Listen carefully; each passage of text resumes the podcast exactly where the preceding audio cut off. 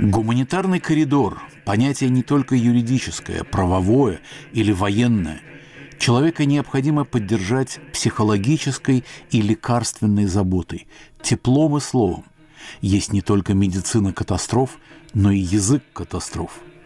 Несколько миллионов украинцев покинули свои дома. Мировое сообщество поднялось на защиту новейших изгнанников. Об этой картине мира, создающейся на наших глазах, подкаст-сериал «Гуманитарный коридор». По ширине этого коридора будут судить о морали и ответственности нашей эпохи. Ведущие Иван Толстой и Игорь Померанцев.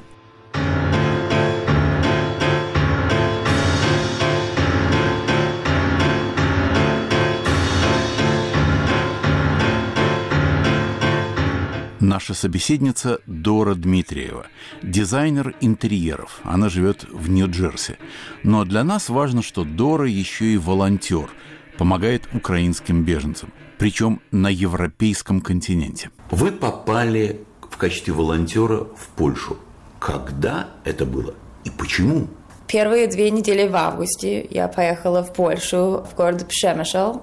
И там группа волонтеров называется RFU, Russians for Ukraine. Были а, друзья моего папы, которые там раньше работали волонтерами, и мы так связались с ними.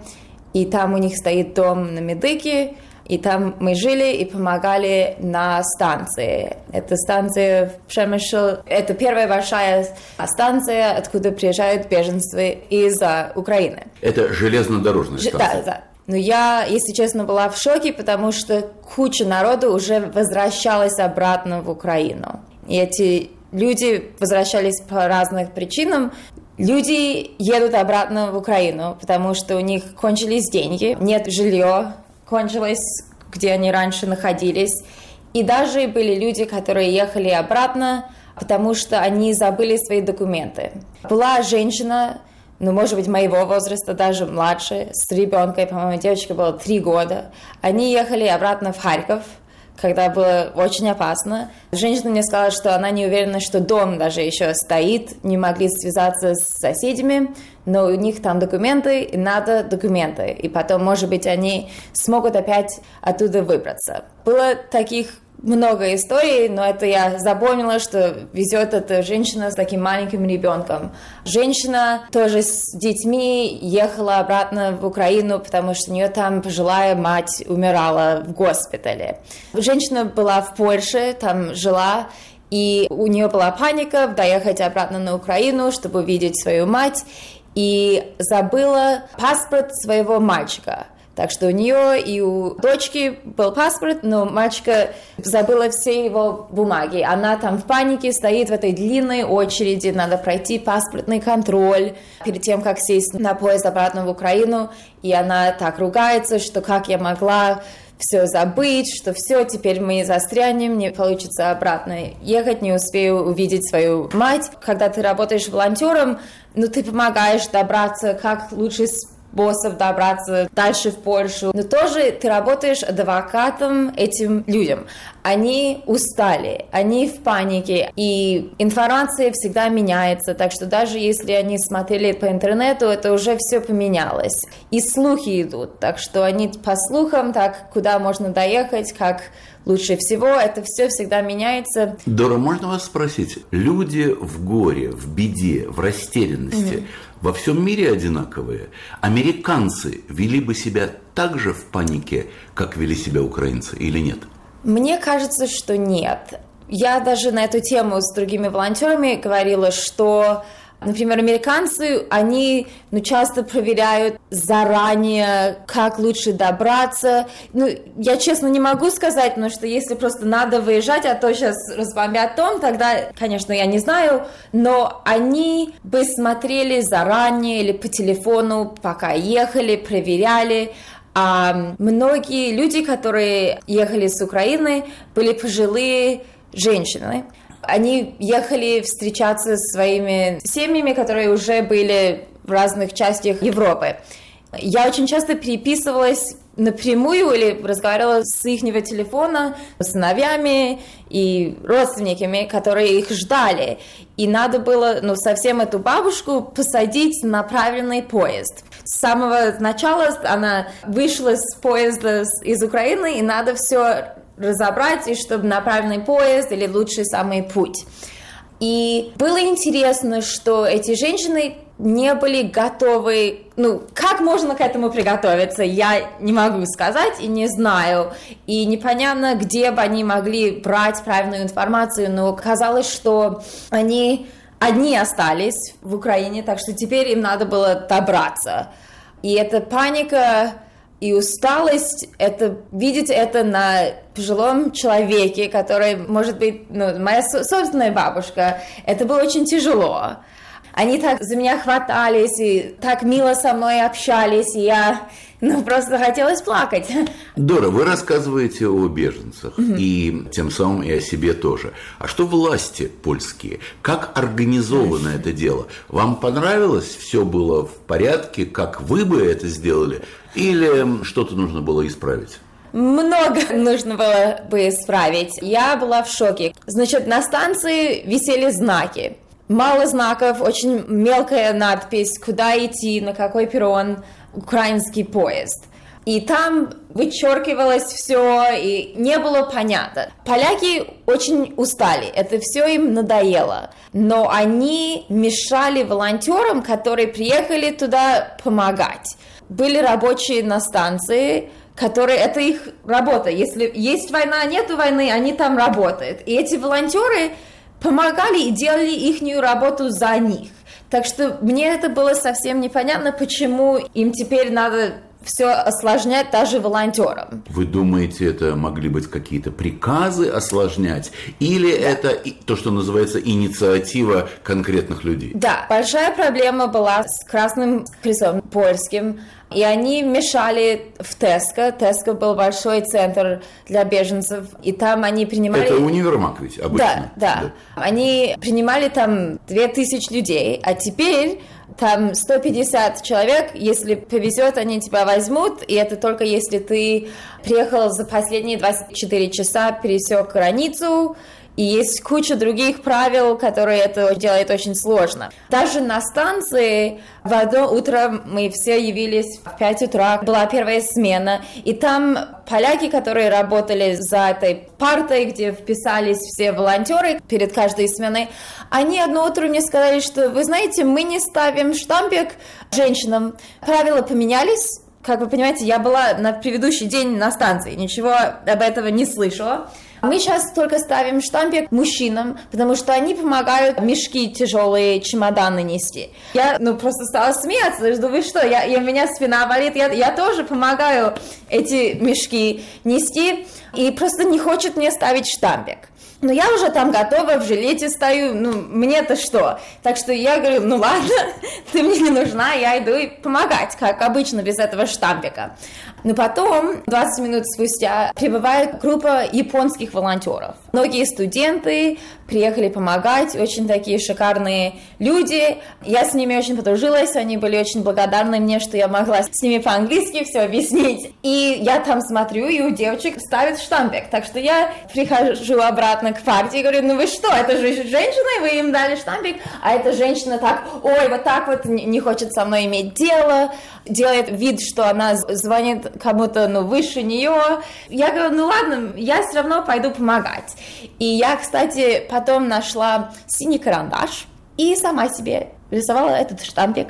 И э, я, я закончила художественную школу, и это мне было очень легко, и я начала другим женщинам в нашей группе волонтеров рисовать этот штампик, и я так хорошо стала это делать, что одна женщина забыла, пришла утром, а женщина за говорит, вы что, у вас же уже штампик стоит.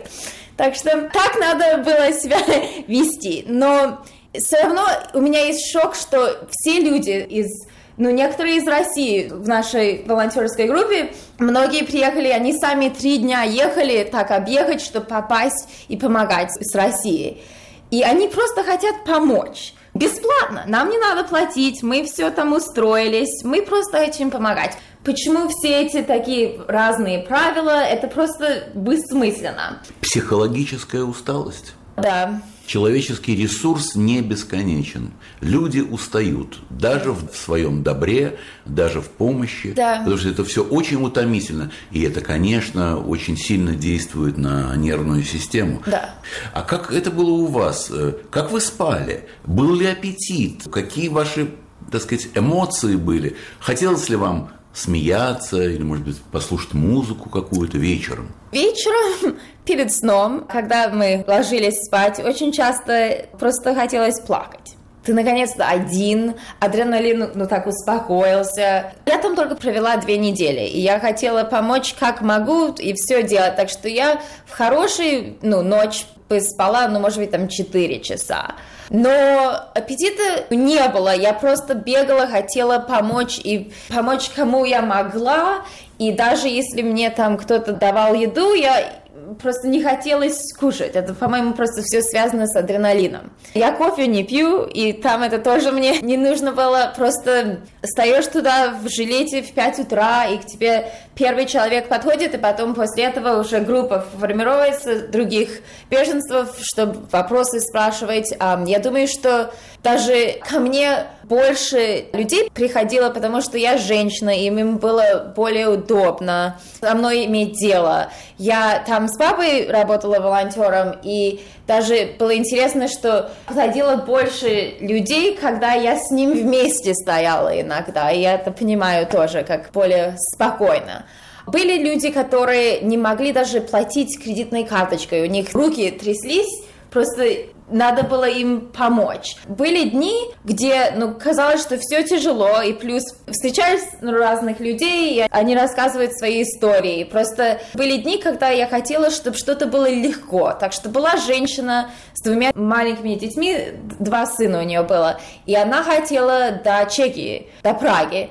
И когда она подошла к единственной кассе, там была одна касса, которая принимала людей, которые не едут дальше в Польшу. Тогда, если едешь в Польшу, там была будка, можно разобраться, как можешь купить там билет, или там отдельно человек продавал билеты, если продолжать на Польшу. Так что всегда была длинная такая очередь для этой одной главной кассе поляки, которые работают за этой кассе, им надоело. Они быстро разговаривают, они не объясняют, они просто гонят, что окей, тогда вы отойдите, тогда я следующего возьму.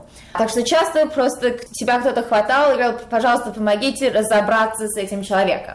Значит, я иногда с ними по-английски разговаривала с человеком за кассой, иногда на них кричала. Я просто, я очень часто пришлось на поляков кричать, и это ничего, потому что они на меня тоже кричали.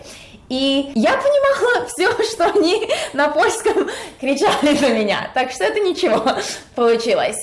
У меня была другая энергия, чем ну, человек, который уже три дня путешествует, устал и непонятно что увидел перед тем, как он наконец-то выехал из Украины. Так что у меня было очень много сил это для них делать, я была счастлива это делать. Я была в шоке, как после всего этого усталые люди хотят друг другу помочь, эти беженства. Встречала многих с животными. Была женщина ехала, у нее было три кота. И оказывается, она после этого третьего кота просто взяла с улицы, когда она убегала из дома. А, и вот они ехали на поезде, у нее три кошки, она даже еле, я ей помогла ей нести. Но как она добавилась до этого, непонятно.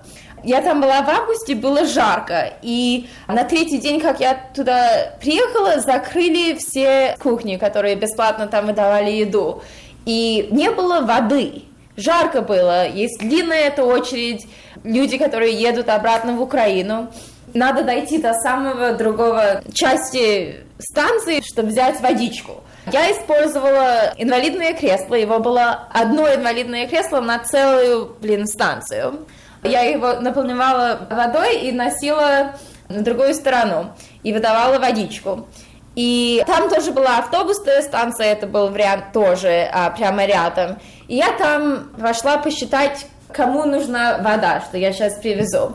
Ну, становится очень тощий мужчина. Он там путешествует со своей женой. И он говорит, давайте я вам помогу. Я говорю, вы что, да ладно, у меня кресло, я сейчас довезу, ничего. Нет, нет, я вам сейчас помогу. Мужчина идет со мной, тощий такой, не очень такой сильный выглядит. Оказывается, он три недели просидел в Мариуполе в подвале. И теперь, наконец-то, он выбрался оттуда с женой. У него даже что-то с плечом. Но он хотел мне помочь и просто должен был со мной пойти и помочь. И это просто одна из многих таких историй. И, и я слышала разговоры разные, ну, встречались люди на станции, вы откуда едете, и всегда хотели помогать. Если была молодая девочка, которая одна ехала, или я, или просто какая-то другая мама, ее просто с собой так взяла, что хорошо, вы едете сюда на поезде в Ганновер, тогда ну, вы с нами в одну кабину, как будто ее это ребенок, чужой. Мне даже кажется, что в Америке такого бы не было. Ну, может быть, если такая ситуация, может быть, тогда было, но такие теплые люди и готовы друг другу помочь, чужим. Это просто, да.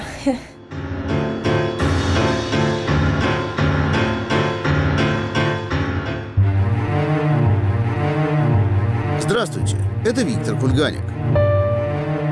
Новые истории людей, которые оказались в заключении. Осознание жизни через тюремный опыт. Как человек за решеткой смотрит на себя и на окружающий его мир. Во втором сезоне подкаста «Азбука тюрьмы» в эфире «Радио Свобода» и на популярных подкаст-платформах.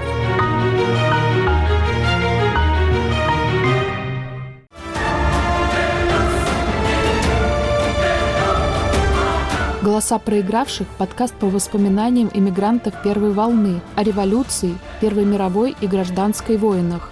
Распутин бежал по саду Юсупова и кричал «Все ей скажу, все ей скажу». Слушайте нас 6 ноября на всех доступных подкаст-платформах.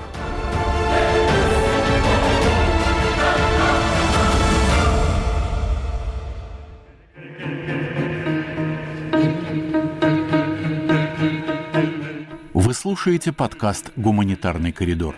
Украина, война, беженцы. Ведущие подкаста Игорь Померанцев и Иван Толстой.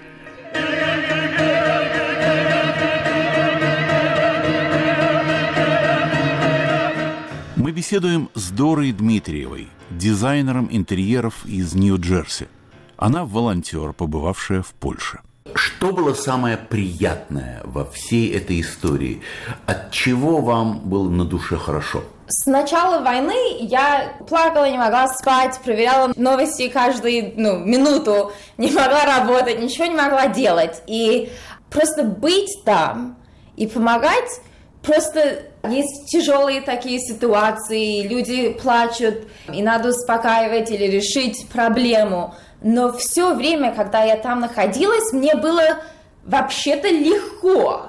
Ну, если мы сравняем, как это мне было, если я просто сейчас в Хабокине дома сижу и работаю. Я очень не хотела уезжать. Я сейчас, кстати, поеду опять в конце декабря. Я хотела закончить историю про женщину, которая ехала обратно и забыла паспорт мальчика. Я, ну, уже там находилась несколько дней и поняла, что особенно женщины-поляки, им совсем все надоело. И они больше всего на меня кричали. Я проводила очень много времени там в паспортном контроле. Вообще-то не было очень понятно, если волонтерам можно находиться внутри здания паспортного контроля, но я туда проникла и проводила очень много времени. И даже если на меня кричали, я там находилась. Потому что там было, ну, другие проблемы, и эти люди просто, ой, ну так близко сейчас сядет обратно поехать в Украину. И это меня убивало, что толпа народу едет обратно в Украину, непонятно куда, непонятно на что. И первые дни просто хотелось им сказать, ну не едьте, ну пожалуйста, ну остановитесь. Но потом к этому привыкаешь и просто хочешь помочь. Я подождала, ну, через целую очередь с этой женщиной и ее детьми, у которой нету паспорта своего мальчика, которого забыла. И я в последний момент решила, что, знаете, мы сейчас подойдем к окошку, где два мужчины сидят, потому что к этому моменту я знала, что если там женщина полячка сидит, они не попадут на этот поезд, но все, уладилось, сели, пропустили. Ну, так что становится быстро понятно, с кем имеешь дело, у кого лучше всего что-нибудь спросить. Вы поедете, если поедете, Туда же? Да, туда же. В тот же городок? Да, в тот же городок, да, я уже написала, там у меня будет место, дом, где волонтеры, я уже женщине главной написала, да. Потому что там вот это вот очень важная станция, куда прибывают. Да, да, правильно. И нам повезло, что с деньгами они, эта группа RFU, они смогли снять 30 комнат, и там им тоже сейчас будет нужна помощь, чтобы ну, помогать с комнатами, там, чтобы люди могли там остановиться, особенно потому что сейчас этот теско-центр, это никому не годится. Там они все просто разрушили. Вы рассказали о тех украинцах, которые возвращаются в Украину. Да. Имели ли вы дело, имели ли вы отношения с теми, кто едет дальше на Запад? Да, это было очень тяжело, но этот человек просто хочет домой. Просто даже если там опасно, это все, это их дом, это две недели, я к этому привыкла. Я совсем это, конечно, не могу понимать. Это у нас же в Америке, ну, я, я такое никогда сама не прожила, но в конце концов я это понимала. И это было тяжело. А вот те, кто едет дальше, в Германию, да? Да. Вот, а они, это что, это другой человеческий тип? Они не так хотят домой или а... они просто больше политически понимают, что беда еще очень-очень надолго. Да, правильно, и у них уже есть родственники там, они знают, что они могут там устроиться. Или некоторые едут туда и обратно, они уже несколько раз пересекли границу, и в этот раз, может быть, уладится лучше. Они тоже, в конце концов, хотят домой после всего этого. Просто было очень интересно, как у всех такая разная ситуация. Если устроилась уже семья своя там, ну, в Германии, тогда поедут туда. Но я переписываюсь с несколько беженцами, с которыми я подружилась, и одна женщина в Гамбурге сейчас живет. Она, кстати, я ее встретила, она ехала из Киева, потому что ей делали операцию в Киеве. И она такая, ну, может быть, ей 30 чем лет, в хорошей спортивной форме. И это было, если смотришь на человека, ну, это не пожилой, это не инвалид. И когда пришлось время сажать людей на Ганноверский поезд, который через день и очень тяжело попасть, мы же сначала сажали инвалидов и пожилых. И вот у нее бумаги, она хромает, может даже шрам показать. И все остальные, ну, да куда вы берете эту женщину? Она не инвалид, но у нее только что была операция, она хромает. Ну вот, она, она вернулась в Гамбург, и мы часто переписываемся. Но там тоже, она даже не знает, если она когда-нибудь сможет вернуться, но ей очень там не нравится, это, не дом. Так что я слышала обе стороны от разных людей, и ладно, вы уехали из дома, где опасно, и теперь вы поселились в новой стране, непонятно там, как с докторами, как с школой еще. Если вы даже можете прожить долго в доме, где вы поселились, в квартире, не знаю. Но привыкать к этому, вы же не готовились к этому, вы же не решили, а да, давайте я через два месяца уеду в Германию, буду там жить. Это тоже так тяжело, я опять не представляю, что, ну, просто депрессия такая может быть от этого, и если ты так долго там живешь уже, и все равно не нравится, просто хочется домой, даже если дома опасно. Среди ваших американских знакомых и друзей многие ли понимают, что происходит там, вот в этой горячей точке мира? К сожалению, нет. И меня очень мучает, что ну, новости американские такие очень стали мало все писать про эту тему, показывать. Я знаю, что есть сейчас другие конфликты и проблемы. Они просто не понимают. Я им посылаю там, ну, статью или разговариваю с ними, ну, сразу становится понятно, что, окей, все, поговорили на эту тему, теперь что следующее? Я даже была в шоке. Еще была история, мы помогали инвалиду с его женой, мы их встретили с поезда, они из Харькова приехали, и их надо было поселить в мотеле, чтобы они на следующий вечер сели на Ганноверский поезд. И у них было два очень тяжелых чемодана, и а, мы уже знали, в какую гостиницу мы их отвезем, и там не было еды вокруг. Так что мы остановились там в магазине, папа зашел с его женой купить еду, а я осталась с ним в машине. Оказывается, что он татуировщик, он тату-артист. И, конечно, в конце концов, он мне сделал татуировку, вот трезуба. И я с ним тоже часто очень переписываюсь, и очень милые люди. Я приехала, я показывала мою тату своим друзьям в Америке. А, классный тату, а, а это что? Это символ чего? Я просто офигела. Ну, ну как? Если бы у меня была тату американского флага, блин, и они спрашивают, что это такое. Так что это меня бесит. Ну, тут тоже это всем надоело.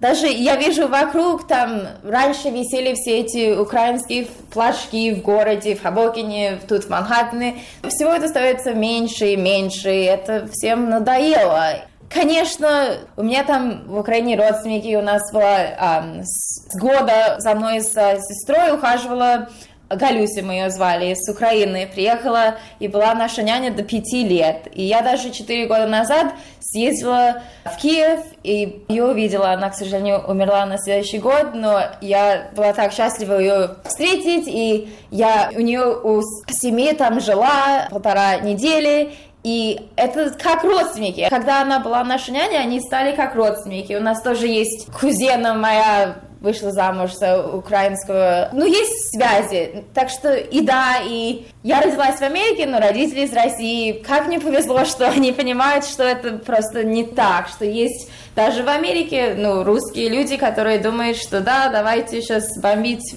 Украину. Так что, да, я понимаю, что этот конфликт ближе ко мне, чем им, но не знаю. Дора, спасибо огромное. Нашей собеседницей была нью-джерсийский дизайнер интерьеров Дора Дмитриева.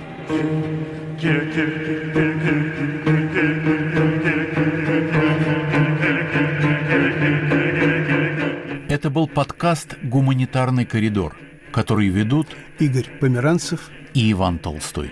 Украина, война, беженцы – Слушайте и подписывайтесь на нас в Apple, Google, Spotify, Яндекс Музыка, YouTube и других подкаст-приложениях. Ищите группу студии подкастов «Радио Свобода» в Telegram. Оставляйте комментарии и делитесь с друзьями. Гуманитарный коридор. Моментальные истории жизни.